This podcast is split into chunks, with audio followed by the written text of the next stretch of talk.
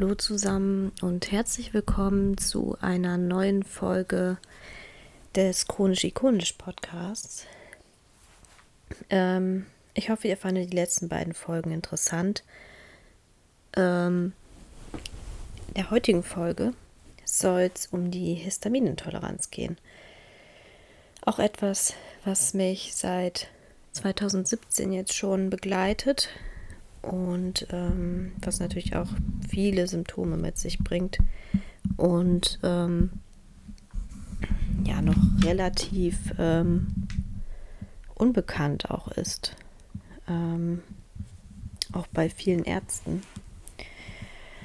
Und für alle diejenigen, die von euch keine Histaminintoleranz haben und ähm, nicht wissen, was es damit auf sich hat, ich werde es jetzt kurz erklären. Und zwar ähm, wird eine Histaminintoleranz Intoleranz auch unter anderem als Histaminose bezeichnet und äh, bezeichnet eben die Unverträglichkeit von Histamin. Ähm, von Histamin, das durch die Nahrung aufgenommen wird. Und ähm, dabei gibt es die Histaminintoleranz einmal als angeborene Störung, aber eine Histaminintoleranz kann auch erworben werden. Also zum Beispiel ähm, gibt es verschiedene Magen-Darm-Erkrankungen, äh, die dazu führen können. Ähm, oder auch zum Beispiel infolge von Medikamenteneinnahme, äh, ähm, wie es bei mir zum Beispiel war. Darauf werde ich dann nochmal eingehen. Oder von Giftstoffen.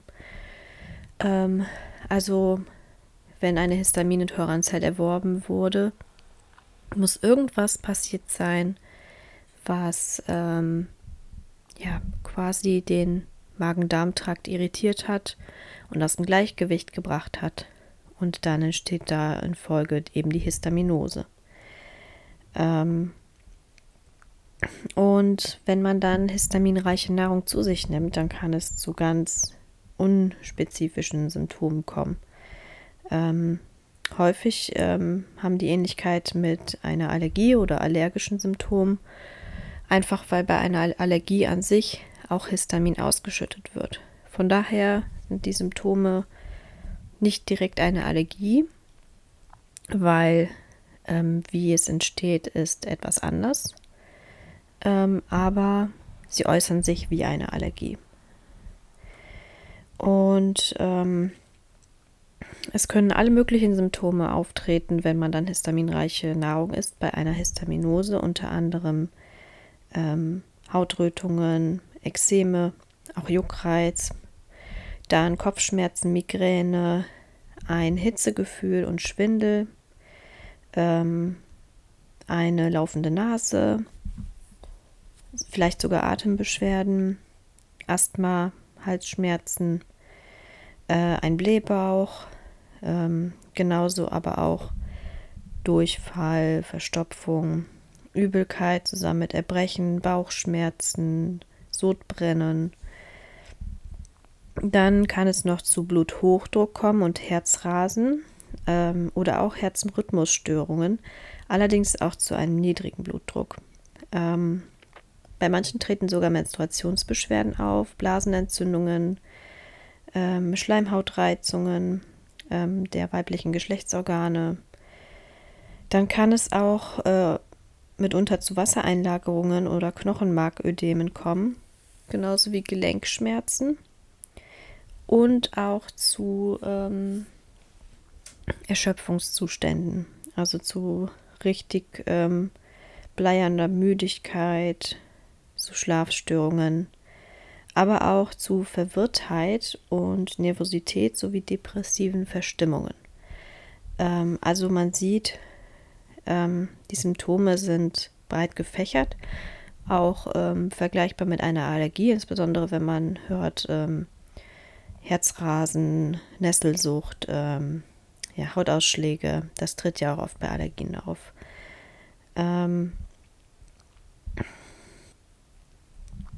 ja, wenn man darauf etwas wissenschaftlicher eingehen möchte, ähm, wird Histamin ähm, im Körper extrazellulär durch das Enzym Diaminoxidase oder auch DAO, also DAO, abgebaut und dann auch intra, inter, intrazellulär, Entschuldigung, durch die Histamin-N-Methyltransferase, also HNMT und ähm, Aldehydoxidasen, also AOX1. Also durch diese wird es dann abgebaut. Ähm,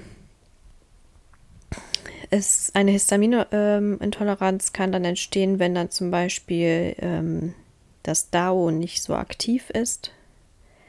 Ähm, und dann kann eben das durch die Nahrung aufgenommene und im Körper gebildete Histamin nur teilweise abgebaut werden.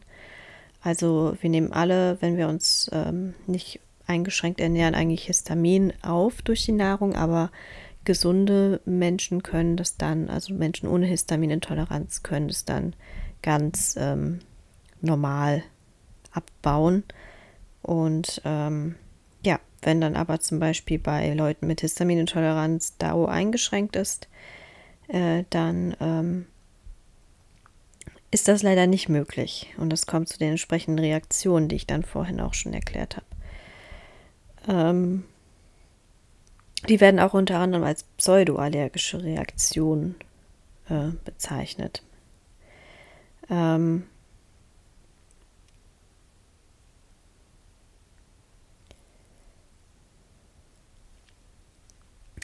wenn man einmal darauf eingeht, wie viele Leute von der Histaminintoleranz äh, betroffen sind, dann sind das knapp 1% von der Bevölkerung Europas. Und ähm, 80 Prozent aller Erkrankten sind weiblich und in mittlerem Alter. Ähm, ein weiteres Phänomen, was mit der Histaminintoleranz zusammenhängt, ist, dass in der Schwangerschaft ähm, die äh, Histaminsymptome verschwinden können, ähm, aber nach der Schwangerschaft wiederkommen. Das liegt daran, dass ähm, das DAO in der Schwangerschaft hochgesetzt wird, also die Produktion und äh, demnach viel mehr DAO im Körper ähm, vorhanden ist, einfach um eine ähm, Fehlgeburt vermeiden zu können oder vorzubeugen. Und dadurch kann natürlich Histamin viel besser abgebaut werden. Genau, aber nach der Schwangerschaft normalisiert sich das Ganze wieder und dann kommen leider die Symptome wieder, wenn vorher eine ähm, Histaminintoleranz vorhanden war. Ähm ja, also die Liste der ähm, Lebensmittel, die mit einer Histaminintoleranz nicht verträglich sind, ist sehr lang. Ähm, aber ich werde einmal so das Grobe erläutern. Einmal ist es ähm, so, dass geräuchertes Fleisch oder Fisch, also geräucherte tierische Lebensmittel nicht verträglich sind. Also auch zum Beispiel kein Salami, kein Schinken, Innereien äh, von Fleisch auch nicht. Also wenn etwas verträglich ist, dann nur das Muskelfleisch, aber zum Beispiel keine Leber etc. Ähm, und auch dann natürlich Fleisch oder Fisch, das ähm, quasi länger haltbar gemacht wurde durch Konserven. Also Fischkonserven gehen auch nicht. Ähm, dann Meeresfrüchte leider auch nicht. Also weder Garnelen, ähm, Krabben, Muscheln, das Ganze funktioniert leider auch nicht. Äh, genauso wie Käse. Käse gestaltet sich auch schwierig. Es gibt einige Käsesorten, wenn die nicht lange gereift sind, wie zum Beispiel Butterkäse, der kann verträglich sein. Aber ähm, länger gereifter Käse, ähm, ja, ich sag's mal so, je länger der Käse gereift wurde, ähm, oder gereift ist, desto unverträglicher ist er. Ähm, dann ja, weitere eingelegte Lebensmittel wie Sauerkraut zum Beispiel oder ähm, Bier, ähm, Wein, ähm, auch Essig ähm, und natürlich auch Produkte, in denen Essig enthalten ist beispielsweise Senf, ähm, in Essig eingelegtes Gemüse, also wie diese kleinen eingelegten Gürkchen, ähm, ja, und bei Wein insbesondere, weil ich vorher schon auf Wein zu sprechen kam, muss man auch sagen, dass ähm, ähm, das davon auch abhängig ist. Also sag ich mal, je höher dieser Reifegrad vom Wein ist, desto unverträglicher ist er. Aber generell kann man schon sagen, ähm, ähm, dass ähm, ja, dass Wein generell eher unverträglich ist. Ähm, genauso wie ähm, Schokolade. Ähm, die Schokolade enthält an sich kein Histamin, aber dafür andere biogene Amine, nämlich Tyramin und Phenylethylamin, ähm, die halt in dem Kakao vorkommen. Ähm, und ja, von daher ist es leider auch unverträglich. Auch alle Süßspeisen, in denen dann halt Kakao vorhanden ist. Ähm, da ist aber ganz interessant, dass zum Beispiel weiße Schokolade dann wiederum verträglich ist. Denn in weißer Schokolade ist die Kakaobutter ähm, und nicht ähm, quasi die Kakaobohne enthalten. Also wenn ihr eine Histamintoleranz habt, könnt ihr mal weiße Schokolade ausprobieren. Ähm, und viele Pilze zum Beispiel sind auch unverträglich, wenn man auf, ähm, ja, auf Gemüse und Obst mal eingeht. Ähm, ähm, auch zum Beispiel ähm, in Käse, also Schimmelkäse geht leider nicht. Und dann gibt es ja ähm, noch andere Obst- und Gemüsesorten, die nicht gehen, zum Beispiel Tomaten, auch alles, was aus Tomaten hergestellt wird, ähm, das geht leider nicht. Ähm, sind sehr histamin, ähm, ja, freisetzend. Ähm, Erdbeeren, beispielsweise Himbeeren, sind dann auch etwas kritisch. Avocado, Spinat. Ähm, und es gibt auch noch äh, andere Nahrungsmittel, die ähm, nicht so viel Histamin enthalten, aber eben die Histaminfreisetzung im Körper fördern. Ähm, das sind zum Beispiel Obstsorten wie Ananas oder Papaya, ähm, Nüsse wie zum Beispiel Walnüsse, Erdnüsse ähm, und ähm, ja, also das sind halt Dinge, die den Abbau von Histamin verzögern oder Histaminliberatoren sind. Ähm, auch da, dazu gehören auch bestimmte Lebensmittelzusatzstoffe. Also bei einer Histaminintoleranz sollte man allgemein auf Zusatzstoffe, also Zusatzstoffe vermeiden. Sowas wie ähm, zum Beispiel Konservierungsmittel, Glutamat, Farb, künstliche Farbstoffe. Natürliche Farbstoffe gehen dann wahrscheinlich eher, wenn sie natürlich von ähm, ja, Lebensmitteln sind, die histaminverträglich sind. Also zum Beispiel ähm, natürlicher Farbstoff aus Karotte würde zum Beispiel gehen. Bei Karotte ist, ist histaminverträglich. Ähm, Genau, und ähm, wenn man dann verschiedene histaminhaltige ähm, Sachen mischt, also beispielsweise Rotwein und zusammen mit Käse isst, dann kann es zu besonders ähm, starken Reaktionen kommen, weil Alkohol an sich ähm, diese Toleranzgrenze von Histamin senkt. Von daher gibt es auch manchmal Leute, die haben vielleicht keine Histaminintoleranz, aber merken dann, dass die nach ähm, ja, dass die einfach nach ähm, dem Verzehr von Rotwein zusammen mit Käse dann Probleme bekommen. Ähm, genau. Ähm, dann gibt es leider auch zahlreiche Medikamente, die bei Histaminintoleranz nicht so gut verträglich sind. Ähm, verschiedene Wirkstoffe wie Mefenaminsäure, Diclofenac, Indometacin oder Acetylsalicylsäure, also das Aspirin. Ähm, Verträglich sollen ähm, hingegen an manche antiinflammatorische, also ja, Medikamente gegen Entzündungen sein, wie zum Beispiel Ibuprofen. Aber das muss man auch als, Hist als ähm, jemand mit Histaminintoleranz eben selbst austesten, was man da verträgt. Ähm, ich zum Beispiel vertrage Ibuprofen, ähm, aber dahingegen kein Paracetamol. Das ist auch nicht histaminverträglich. Ähm, aber das muss jeder austesten. Also manche vertragen noch nicht mal Ibuprofen. Ähm, genau, was auch als ja, äh, Medikament mit zahlreichen Histamin-Nebenwirkungen oder mit Histaminausschüttung als Folge genannt werden kann, ist ähm, das Röntgenkontrastmittel. Ähm, Kontrastmittel an sich führt allgemein zu einer Histaminausschüttung und ist halt, das ist sehr schlecht äh, verträglich, wenn man eine Histaminintoleranz hat. Ähm, genau.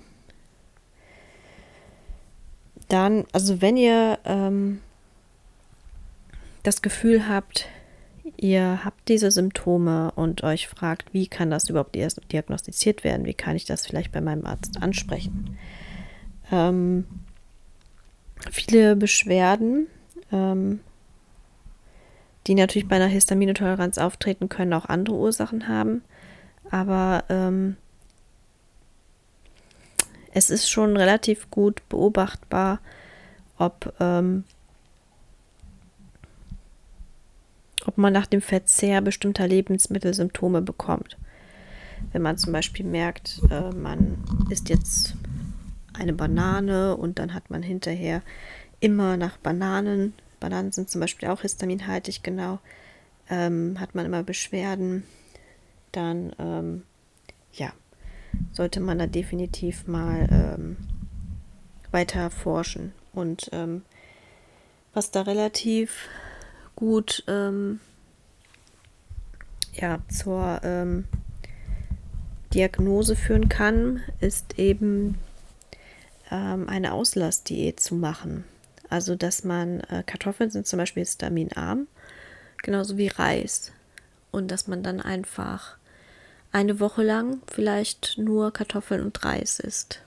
Und dann hinterher langsam andere Lebensmittel hinzufügt erstmal Lebensmittel, die histaminarm sind. Also, dass man da zum Beispiel ähm, ganz frisches Hähnchenfleisch oder ja, Fleisch hinzufügt in den Speiseplan. Und dass man dann guckt, vertrage ich das noch und immer weitere Lebensmittelgruppen hinzufügt. Dann hat man hinterher zum Beispiel alle Lebensmittel, äh, die histaminarm sind, hinzugefügt. Und dann überlegt man sich, was kann ich jetzt noch hinzufügen? Da nimmt man zum Beispiel, ähm, ja, es gibt die sogenannte Siki-Liste. Das ist eine Liste, ähm, in denen alle Lebensmittel in einem Ampelsystem beurteilt sind, ähm, je nach Histamingehalt. Und dann zum Beispiel die äh, Lebensmittel, die in der Siki-Liste rot sind, lässt man dann noch weg, aber die, die zum Beispiel gelb sind, kann man dann wieder einführen und gucken, reagiere ich auf diese Lebensmittel.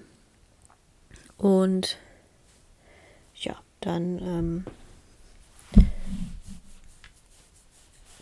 wenn man auf die nicht reagiert, die ähm, histaminhaltigen, äh, also stark histaminhaltigen Lebensmittel hinzufügen, die quasi als rot gekennzeichnet sind und ähm, dann schauen, ob man Reaktionen hat. Und wenn man von gar keinen histaminhaltigen Lebensmitteln Reaktionen hat, dann hat man auch mit Sicherheit keine Histaminintoleranz. Ähm, manchmal ist es natürlich so, dass ähm, sich dieser Histamingehalt dann erstmal aufbauen muss. Das ist so eine Art, das ist wie eine Art Fass. Ähm, das Histaminfass kann man das auch nennen. Und wenn man dann ja, sage ich mal, etwas Histaminhaltiges ist, aber das Histaminfass ist gerade leer, weil du dich sonst vollkommen histaminarm ernährst, dann ähm, kann es sein, dass du erstmal keine Symptome hast. Aber wenn du dann immer weiter histaminhaltige Sachen isst, kommt irgendwann dieses Histaminfass zum Überlaufen. Und im ganz, ganz schlimmen Fass, wenn das zum Überlaufen, im ganz, ganz schlimmen Fall, wenn das zum Überlaufen kommt, dann kann es auch zu einem anaphylaktischen Schock kommen weil eben so viel Histamin im Körper ist. Äh, in den meisten Fällen ähm, merkt man aber, wenn man das quasi schrittweise aufbaut und nicht auf einmal nur histaminhaltige Sachen zusammen ist, dann merkt man das vorher schon, dass man Symptome hat. Ähm, und zwar ordentlich. Also ähm, Da kann ich euch auf jeden Fall ein Lied von singen. Ähm, und ähm, ja, genau. Ähm, also, wenn ihr euch weiterhin für die Siki-Liste interessiert, ich kann euch, ähm, könnt ihr euch gerne bei mir melden bei Instagram und dann kann ich euch die Siki-Liste zukommen lassen, genauso wie die Liste der unverträglichen Medikamente, dass ihr das einfach mal selbst austesten könnt. Also auf jeden Fall so eine Auslassdiät wäre auf jeden Fall eine Methode, ähm, um das nachzuweisen. Und ähm, ja, ansonsten gibt es verschiedene Marker, die das auch gut nachweisen können. Natürlich einmal der Histamingehalt, der ist aber nicht so ausschlaggebend und generell ist ja sind ähm, die Blutwerte nicht so zuverlässig für die Diagnose einer Histaminintoleranz. Was man aber alternativ auch noch machen kann, um eine Histaminintoleranz zu diagnostizieren, wodurch die bei mir auch unter anderem gut diagnostiziert wurde, ist, dass man ähm, den Stuhlgang testen lässt. Also, dass man eine Stuhlprobe einschickt ins Labor und quasi mal analysieren lässt, welche Bakterien sind im Darm vorhanden und welche nicht. Denn es gibt im Darm histaminbildende Bakterien und histaminsenkende Bakterien. Ähm, und dann gibt es Fäulnisbakterien. Und diese Fäulnisbakterien sorgen eben dafür, dass im Darm äh, Lebensmittel gären. Und Gärungsprozesse natürlich schütten Histamin aus.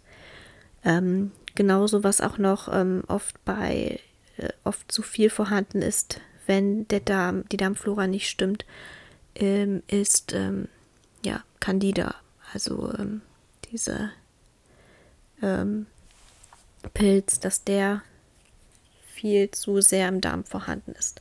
Und dass es dafür dann an Histamin senkenden ähm, Darmbakterien mangelt. Und das kann man relativ zuverlässig durch so eine sehr ausführliche Stuhlprobe machen lassen. Wenn man keinen Arzt findet, der das für einen machen lassen will, kann man auch einfach mal googeln. Es gibt verschiedene Institute, die das anbieten, wo man einfach seine Probe einschicken kann.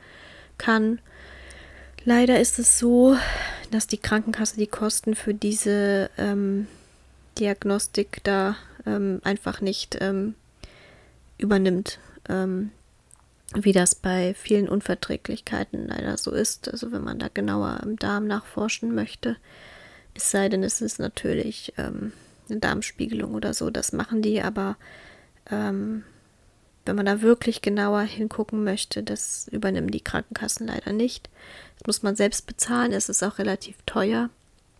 Aber das macht man dann einmal und dann hat man für sich sicher, okay, das ist sehr wahrscheinlich eine Histaminintoleranz. Und dann hat man auch den Grund der Histaminintoleranz sicher. Dann weiß man nämlich, kommt es äh, von der Darmflora oder kann es vielleicht auch, ähm, ja, oder ist es vielleicht doch etwas anderes? Muss ich nochmal woanders genauer hinschauen. Ähm, denn um eine Histaminintoleranz loszuwerden, ist es natürlich sehr wichtig, die Ursachen der Histaminintoleranz zu finden ähm, und die dann entsprechend behandeln zu können. Also wenn man jetzt zum Beispiel merkt, die Darmflora ist bei mir im Eimer, da sind viel zu viele Fäulnisbakterien vorhanden, ähm, dann ähm, klar hilft es natürlich, sich histaminarm zu ernähren, weil das muss man, sonst hat man Symptome und das Leben wird äh, sehr stark eingeschränkt dadurch. Ähm, aber dann kann es auch helfen, wenn man passende Probiotika nimmt. Also wenn man quasi die Darmbakterien, die halt mangeln, einfach durch Probiotika hinzufügt. Dazu noch Präbiotika zu sich nimmt, wie Flohsamenschalen ähm, und anderes und dadurch den Darm wieder aufbaut. Und das kann natürlich ähm, dann recht zuverlässig dabei helfen, das Ganze wieder aufzubauen. Man muss aber wissen, wenn man so eine Histaminintoleranz behandelt, dass ähm, das länger dauern kann, ähm, bis sich die Symptome bessern. Und ähm, weil einfach, ja, gefühlt ähm, kann ich so beurteilen, braucht der Darm zum Aufbau doppelt so lange oder wenn nicht sogar noch länger, ähm, wie er einfach ähm, zum Abbau gebraucht hat. Also die Schwierigkeiten kommen schneller, als dass sie wieder gehen. Man braucht viel Geduld. Aber ähm, anders als die allgemeine Meinung von Medizinern, die sich damit nicht äh, weiterhingehend befassen, ähm, nämlich dass die Histaminintoleranz gar nicht heilbar ist und dass die Symptome immer bleiben werden und man immer auf histaminhaltige Lebensmittel verzichten muss, wenn man diese erworben hat. Ähm, anders als diese Meinung ist es tatsächlich möglich, Symptome zu mildern und im Laufe der Zeit immer weiter Lebensmittel vertragen zu können. Ich habe da zahlreiche Beispiele von Leuten, ähm, die ähm, ja nach Jahren wieder leicht histaminhaltige Sachen essen können und im Laufe der Zeit dann tatsächlich ähm, ja durch gute Behandlung immer mehr vertragen. Und ähm, ja, da muss man für sich dann vielleicht jemanden finden, der einen mit an die Hand nimmt. Also vielleicht eine Ernährungsberatung. Ich persönlich habe mit Ernährungsberatung keine guten Erfahrungen gemacht, weil einfach nicht individuell auf meine Bedürfnisse eingegangen wurde. Ich habe halt noch parallel andere Intoleranzen dazu ähm, und achte auch sehr auf meine Ernährung aufgrund meiner Lupuserkrankung, also eine entzündliche Rheumaerkrankung. Und ähm, muss das auch tun. Ähm, und da habe ich nicht so gute Erfahrungen mitgemacht. Es gibt aber auch zum Beispiel ähm, Ärzte, die sich in Bezug auf Intoleranzen, Histaminintoleranz weitergebildet haben, die man dann halt zu Rate ziehen kann. Ähm, oder was ich euch auch sehr empfehlen kann, sind die beiden Mädels von Histafit. Ähm, die haben auch einen Instagram-Account, eine Internetseite und bieten ähm, verschiedene Seminare oder Workshops oder auch Darmkuren an für Histaminintoleranz. Und äh, die Rezepte von ihnen sind auch oft auf mehrere Intoleranzen abgestimmt. Ähm, also, dass man mit mehreren Intoleranzen auch die Rezepte abwandeln kann. Und ähm, ja, wenn ich irgendeine Frage habe, ob etwas Histamin äh, verträglich ist zum Thema Medikamente, Nahrungsmittelintoleranzen, ähm, Nahrungsergänzungsmitteln ähm, äh, und so weiter, frage ich die beiden immer, weil ich weiß, da kriege ich auf jeden Fall eine zuverlässige Antwort, weil die beiden nämlich äh, früher auch eine Histaminintoleranz hatten. Und ähm, mittlerweile geht es den beiden wieder gut. Und ähm, sie haben die erfolgreich behandelt und äh, geben dann natürlich ihre Tipps weiter, wie man die gut behandeln kann. Natürlich ist das bei jedem etwas individuell, aber das sind einfach nur Erfahrungswerte, die man vielleicht auch nutzen kann und in den eigenen Alltag einbauen kann. Die ganzen Tipps und ja, unter anderem haben sie auch verschiedene Nahrungsergänzungsmittel zum Beispiel rausgebracht. Also das ist jetzt keine bezahlte Werbung oder sonstiges. Aber ich zum Beispiel ähm, habe das Probiotikum genommen. Jetzt habe ich kurzzeitig eine kleine Pause gemacht und werde das jetzt weiternehmen. Und das Probiotikum habe ich zum Beispiel gut vertragen. Und bei mir ist es super schwierig, verträgliche ähm, Probiotika zu finden. Und natürlich wird durch das Probiotikum nicht sofort die Histaminintoleranz weg sein. Wie gesagt, es dauert länger, bis ich das wieder aufgebaut habe. Also einfach weiterhin Histamin am Ernähren, versuchen verschiedene Tipps umzusetzen und ja, eigentlich wird es sehr wahrscheinlich, wenn nicht irgendetwas Dramatisches dazwischen kommt, dann dazu kommen, dass die Histaminintoleranz auch besser wird mit der Zeit. Und ähm, das ist nichts, was äh, stagniert oder immer gleich bleibt. Also bei mir zum Beispiel war es auch lange so, dass ich keine Kartoffeln oder Haferflocken vertragen habe, weil die einfach zu sehr zu einem Blähbauch geführt haben und ich dann Luftprobleme unter anderem bekommen habe, weil natürlich der Blähbauch auf die Lunge drücken kann. Also es bringt viele andere Sachen mit sich. Und ähm, obwohl äh, Kartoffeln und Haferflocken wohl histaminverträglich sind. Und ähm, mittlerweile vertrage ich die wieder gut und kann sie wieder essen. Und ähm, ja, das heißt, diese Unverträglichkeiten, das kann sich immer ändern. Also das ist nie etwas, was gleich bleibt. Genau. Äh, wenn ihr euch jetzt fragt, habe ich die Histaminintoleranz oder nicht, ich werde euch natürlich noch kurz von meiner Geschichte erzählen. Ähm, wie, der, wie die bei mir rausgekommen ist und was der Auslöser dafür ist. Zwar war es bei mir so, dass ähm, ja, dass ich aufgrund meines kreisrunden Haarausfall, der halt wegen dem Lupus aufgetreten ist, dass ich deshalb ähm, viel Cortison nehmen musste. Das habe ich ja in meiner ersten Folge auch schon etwas näher erläutert. Ähm, meine ganze Krankheitsgeschichte etc. Und ähm, ich musste damals mehrere Cortisonstoßtherapien machen. Also hätte man nicht unbedingt gemusst. Hat sich im Nachhinein herausgestellt, leider. Ähm, aber ähm, ja, das ist ähm, in einer Hautklinik geschehen und die haben allgemein so kreisrunden Haarausfall behandelt. Und dann habe ich halt drei Tage jeweils 200 Milligramm Cortison bekommen. Dann wurde vier Wochen gewartet und dann wurde das Ganze wiederholt. Und es war halt auch noch eine, ähm, ja, ein drittes Mal geplant. Aber nach der zweiten Stoßtherapie habe ich abgebrochen. Ähm, einfach aus dem Grund, dass ähm, ich die zweite nicht gut vertragen habe. Die erste auch schon nicht. Ich hatte halt viele Nebenwirkungen von dem Cortison, habe das Cortison in dieser Menge nicht so gut vertragen. Ich habe zwar früher auch schon Cortison genommen gehabt, teilweise ein bisschen hochgesetzt, aber nie in dieser Menge und habe davon nach der zweiten Stoßtherapie starke Migräne bekommen, Schwächeanfälle. Äh, dann kamen ähm, Dinge wie, ähm, ja, dass ich fast hyperventiliert bin hinzu, Herzrasen. Dann war ich bei einer Ärztin, die hat festgestellt, ich könnte eine Histaminintoleranz haben anhand bestimmter Blutwerte. Also es, man kann auch den DAO-Wert zum Beispiel im Blut bestimmen.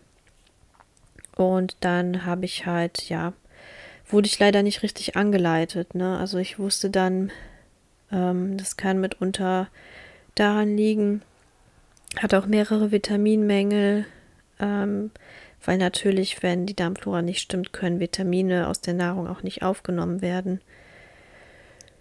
Ja, und dann wurde mir nur gesagt, was ich halt nicht essen darf, wäre ähm, ähm, geräuchertes, also auch keine Salami und Käse.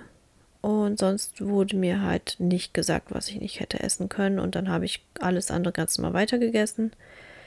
Das Problem war, dass natürlich weitaus viel mehr Lebensmittelhistamin enthalten. Und ähm, ja, das habe ich dann leider am eigenen Körper zu spüren bekommen. Ähm, dann sollte ich zum Beispiel Eisentabletten morgens nehmen, weil ich Eisenmangel hatte, zusammen mit Orangensaft, wurde mir gesagt, weil die Hautärztin, die das damals diagnostiziert hatte, wusste nicht, dass, also kannte sich eigentlich mit Histaminintoleranz gar nicht aus und wusste nicht, dass Orangensaft zum Beispiel auch sehr histaminhaltig ist. Ne? Zitrusfrüchte generell. Ja, und dann ähm, habe ich das halt so gemacht, morgens auf nüchternen Magen, habe mich aber irgendwie danach immer schlecht gefühlt, mich übergeben. Dann konnte ich irgendwie ähm, kaum was essen, also weil mir immer übel war. Ich habe versucht, dann Bananen zu essen, weil ich auch nicht wusste, dass die stark histaminhaltig sind. Und ähm, ja, habe versucht, Bananen zu essen, weil ich mir dachte, wenigstens etwas.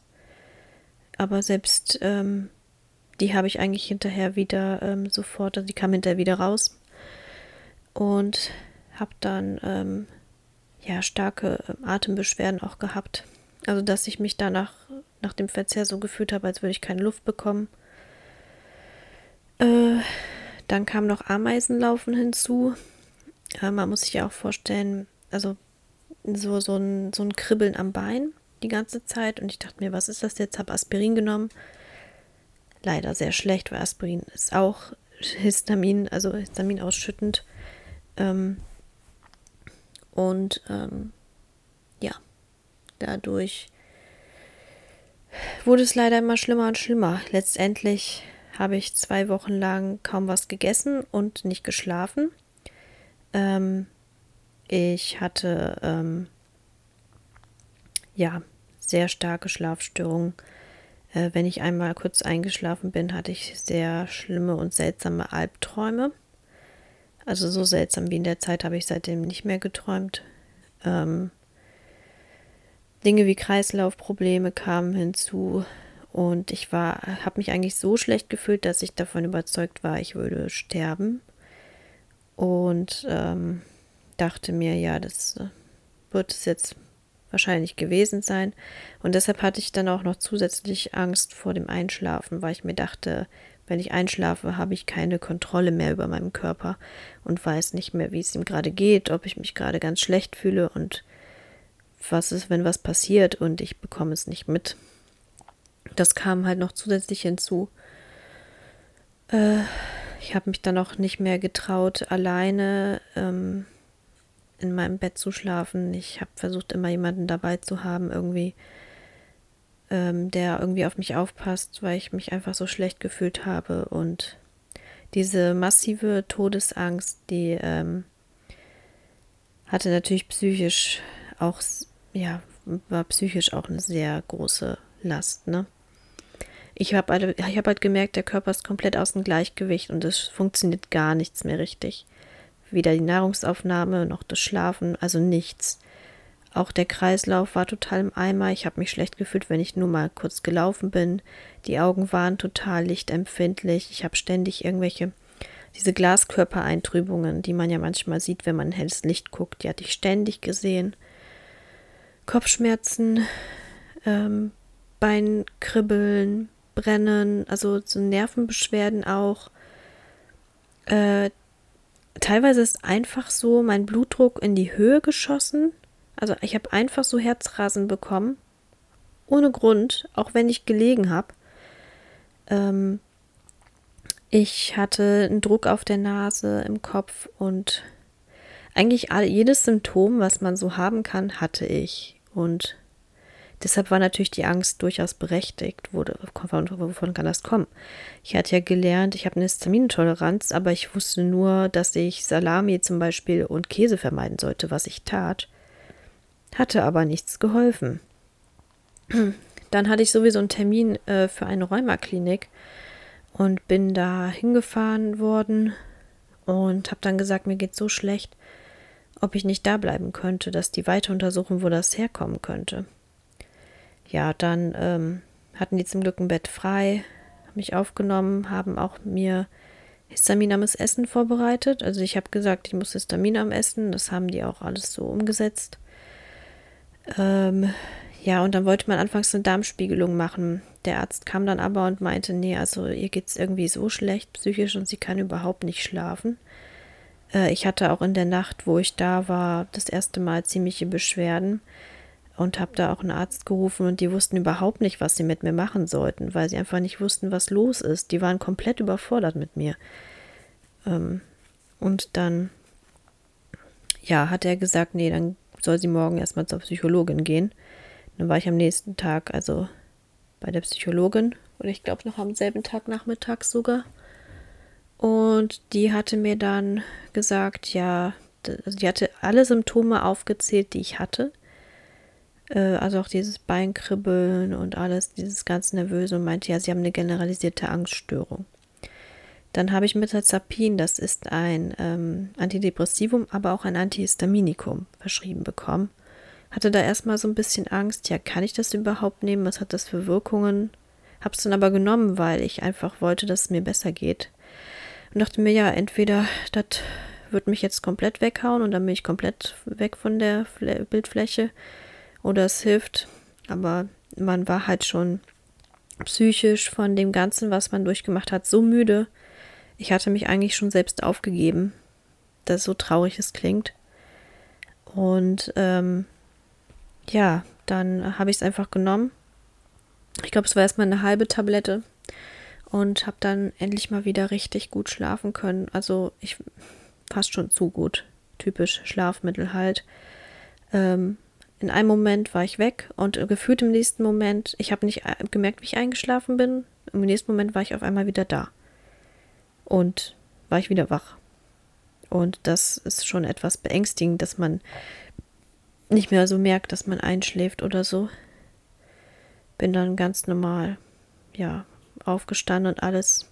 Mich noch ein bisschen seltsam gefühlt. Es hat mich einfach total verblüfft, dass ich auf einmal dann wieder schlafen konnte. Dann habe ich erstmal der Psychologin dafür gedankt, dass ich wieder schlafen konnte und dann gingen auch langsam die meisten Symptome weg. Das Nervenkribbeln war weg und dann bin ich zu dir gegangen. Also mir geht es viel besser. Es ist alles weg irgendwie. Äh, Kreislaufprobleme hatte ich aber immer noch. Und ähm, ja, so das Gefühl, dass ich einfach gar nicht mehr körperlich belastbar war. Und das habe ich seitdem leider auch immer noch. Ähm, ja, und ähm, seitdem ich diesen Cortisonschuss bekommen habe, habe ich mit Fatigue sehr große Probleme leider. Und ähm, ja, hinterher hat sich herausgestellt, eigentlich hat das Zeug nur gewirkt, weil es ein Antihistaminikum war. Und Schritt für Schritt, zusammen mit histaminärmerer Ernährung, dann einfach mein, ähm, ja, quasi mein Histaminhaushalt ein bisschen, ne, entstresst wurde. Also Schritt für Schritt nahm das Histamin beim Körper immer weiter ab. Und dadurch ging es mir natürlich immer besser. Ja, habe mich aber in der ersten Phase nicht besonders histaminarm ernährt noch. Also wie gesagt, ich wusste da noch nicht viel drüber. Und dann habe ich Instagram entdeckt, viele Infoseiten im Internet über Histaminintoleranz und ich bin so unglaublich dankbar, dass ich diese Seiten entdeckt habe weil ich mich sonst weiterhin so histaminreich ernähren würde, einfach aus Unwissenheit, weil kein Arzt mir dazu helfen konnte. Und seitdem ernähre ich mich dann natürlich viel histaminärmer und eigentlich total histaminarm. Und ähm, ohne Ausnahme, jetzt im Laufe der Jahre habe ich das auch einfach gelernt, wie man das macht.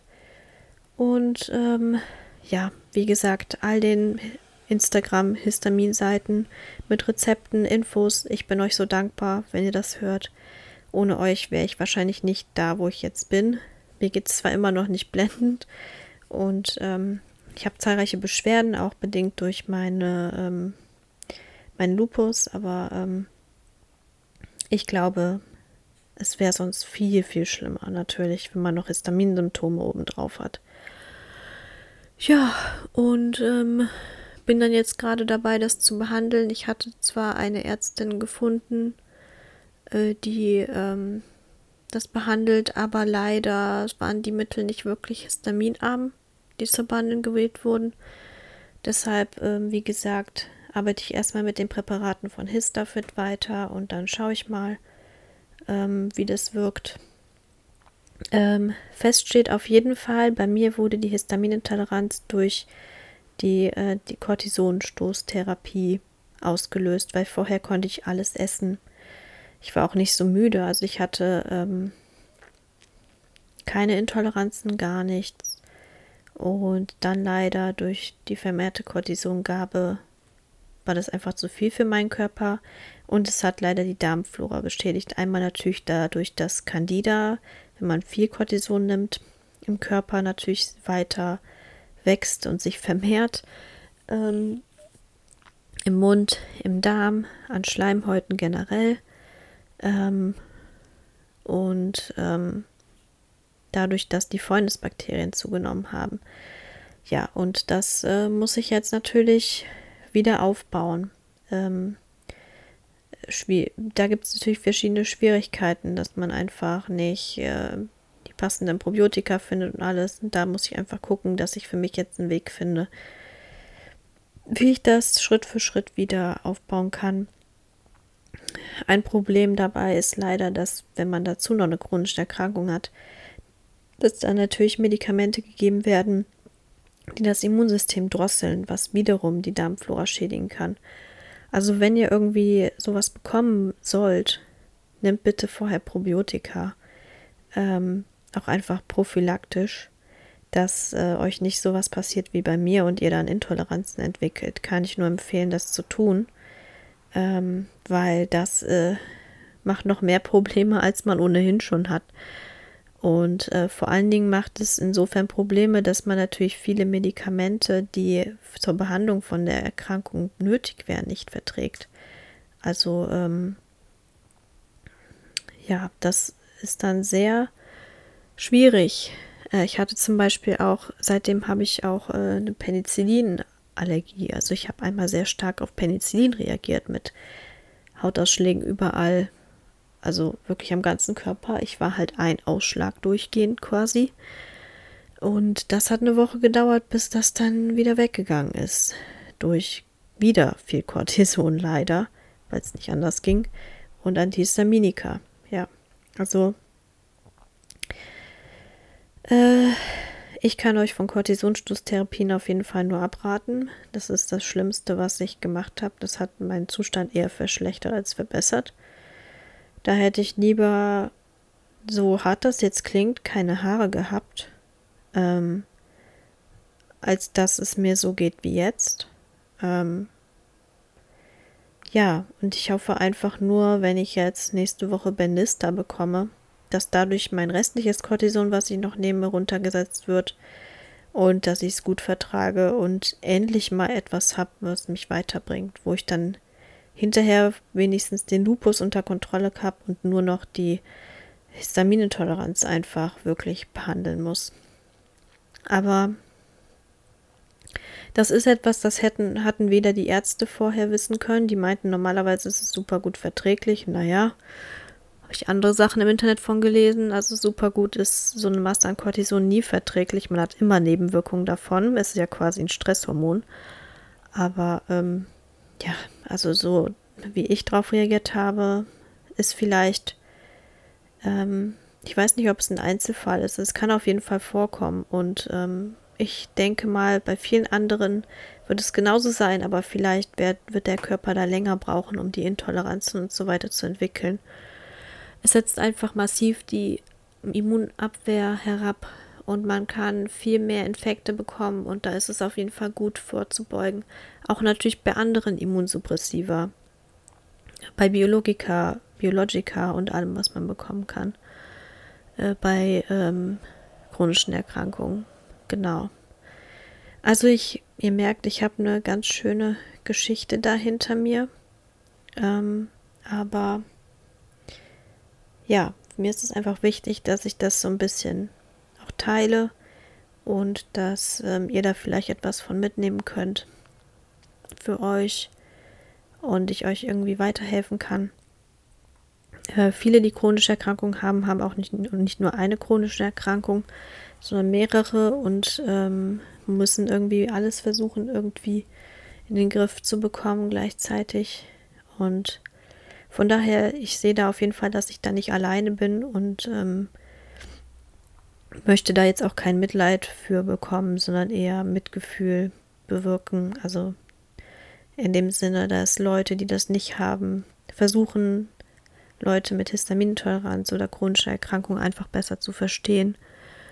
Ähm, und da einfach so eine Annäherung geschieht, weil das immer noch leider ziemlich mangelt. Ähm, und klar, so richtig verstehen kann man es nur, wenn man es selbst hat. Aber man kann auf jeden Fall versuchen, es zu verstehen. Das ist so meine Hoffnung, dass mehr Leute da Verständnis für aufbauen können. Und ja, genau. Ich hoffe, ihr konntet etwas von dieser Folge mitnehmen. Wenn ihr weitere Tipps irgendwie zu Histaminintoleranz etc. haben wollt, meldet euch einfach bei mir per Instagram Nachricht und dann äh, kann ich euch auf jeden Fall da noch weitere Tipps an die Hand geben, weil Erkenntnisse habe ich auf jeden Fall genug über die Histaminintoleranz im Laufe der Zeit gesammelt. Und ja, genau. Und dann hören wir uns in der nächsten Folge und ich wünsche euch noch einen ganz tollen Tag. Bis dann, eure Marie.